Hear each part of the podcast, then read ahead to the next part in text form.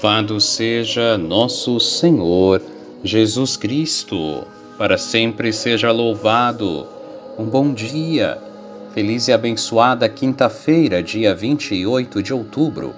Aqui quem vos fala é o Padre Fabiano Schwank Colares, pároco, na paróquia de Nossa Senhora da Conceição em Porto Alegre.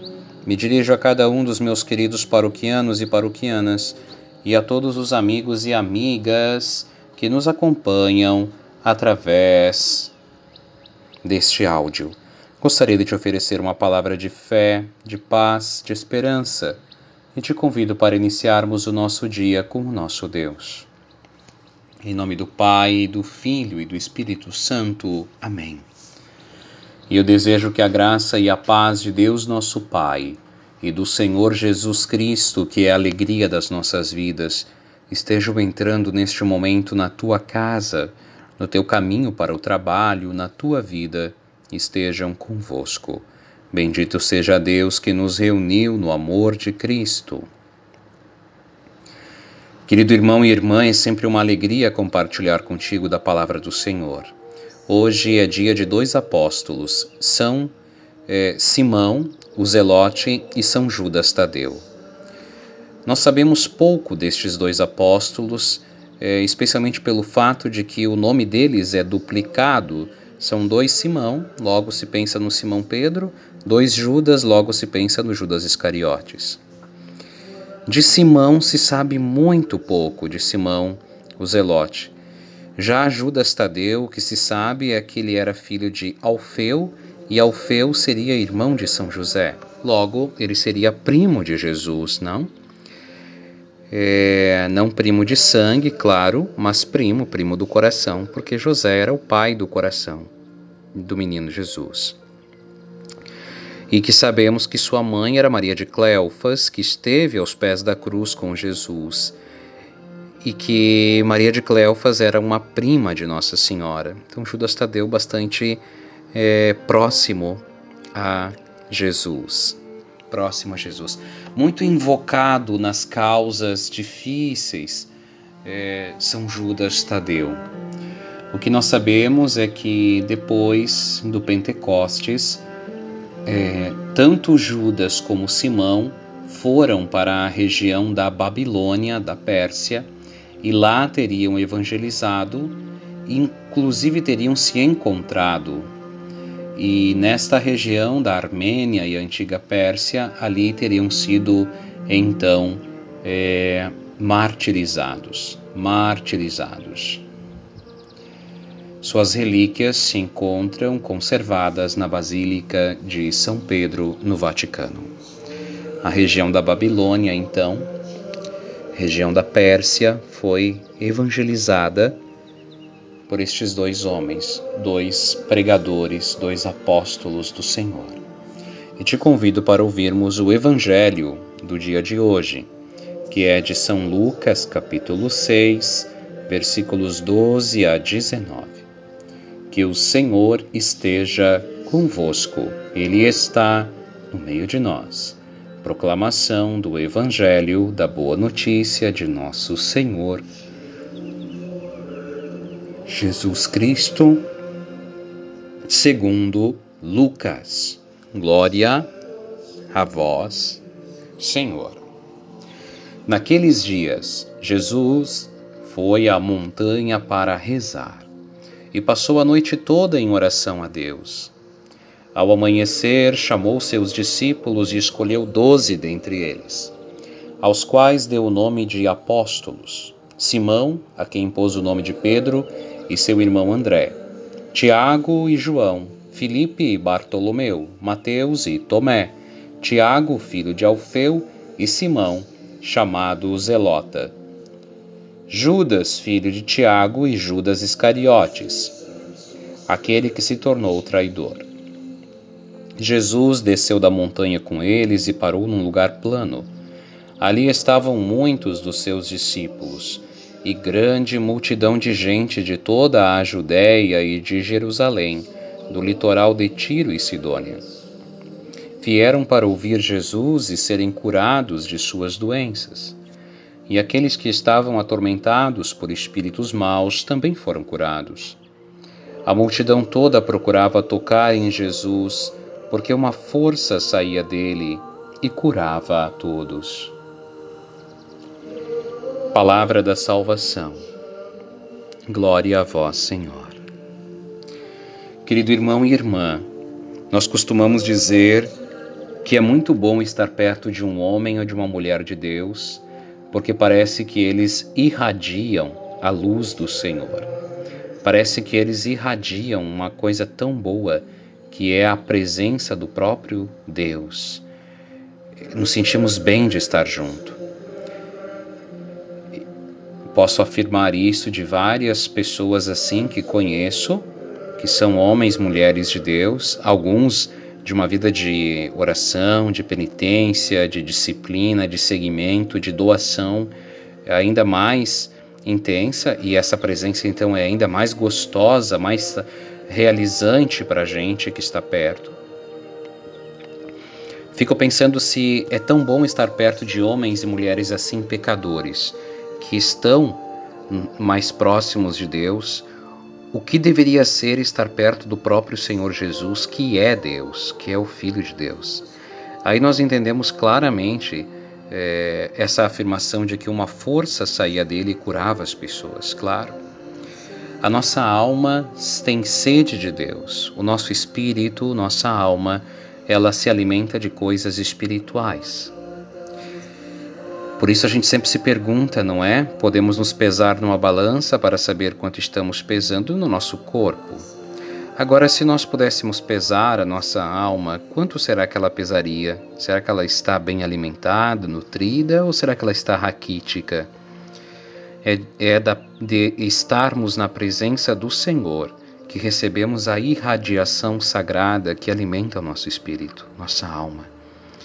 Como é bom quando podemos nos retirar para um tempo de oração, para estarmos diante do Senhor no sacrário ou no Santíssimo Sacramento, e aqui sim de uma maneira real, concreta, visível, inclusive visível no sentido sacramental, mas também quando em casa estamos diante de um ícone, de uma imagem, de uma vela acesa, ou quando olhamos no horizonte, na paisagem, e nos deixamos levar ou, ou nos deixamos é, concentrar e, e, e buscar, ser buscados pelo Senhor que também vem ao nosso encontro.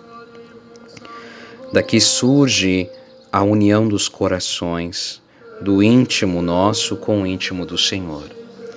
E veja que, mesmo Jesus sendo o Filho de Deus, ele sentia necessidade de se pôr em oração passou uma noite inteira em oração para escolher os apóstolos. Quando nós estamos diante de uma situação necessária, de uma situação importante nas nossas vidas, a pergunta que se nos vem é: somos capazes de nos retirarmos para rezar, para perguntar a Deus, para nos colocar à disposição diante dele?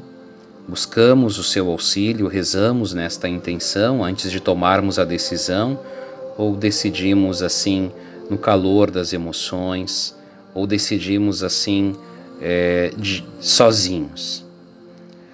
Claro, sempre podemos decidir sozinhos, mas o Senhor quer decidir junto conosco.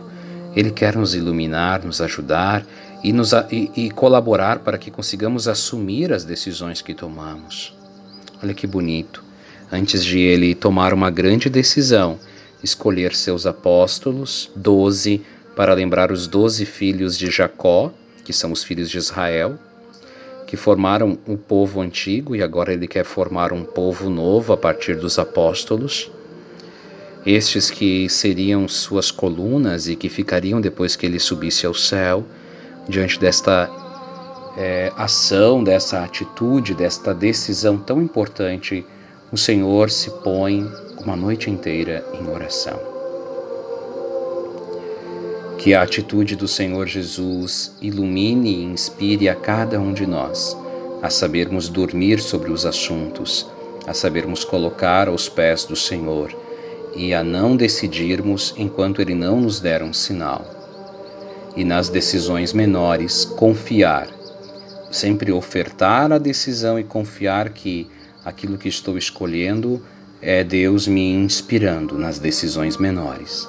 E nas decisões maiores, então, esperar no Senhor antes de emiti-las, de assumi-las. Pai nosso que estais no céu, santificado seja o vosso nome, venha a nós o vosso reino. Seja feita a vossa vontade, assim na terra como no céu. O pão nosso de cada dia nos dai hoje. Perdoai-nos as nossas ofensas, assim como nós perdoamos a quem nos tem ofendido, e não nos deixeis cair em tentação, mas livrai-nos do mal. Amém. Ave Maria, cheia de graças, o Senhor é convosco. Bendita sois vós entre as mulheres, e bendito é o fruto do vosso ventre, Jesus. Santa Maria, Mãe de Deus, rogai por nós, os pecadores, agora e na hora de nossa morte. Amém. Nossa Senhora da Conceição, rogai por nós. Ó Maria concebida sem pecado, rogai por nós que recorremos a vós. São Simão Zelote e São Judas Tadeu, rogai por nós.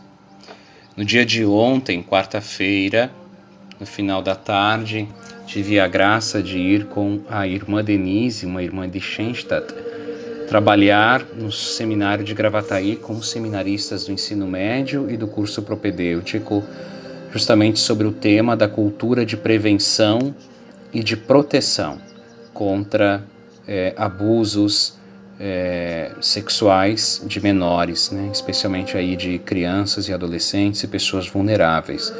Então foi um momento bonito de partilha, de troca de experiências, mas especialmente de formação, de dar conteúdo acerca da beleza que é, é a nossa vida, o corpo humano, é, a integridade da nossa, da, da nossa existência no corpo é, é, físico, psíquico e espiritual, da necessidade de cuidarmos daquilo que somos, de que vamos nos santificar com tudo aquilo que somos, sem termos ideias dualistas de que a matéria é ruim, que o corpo não presta e que não deveria ser cuidado. Não, não, não.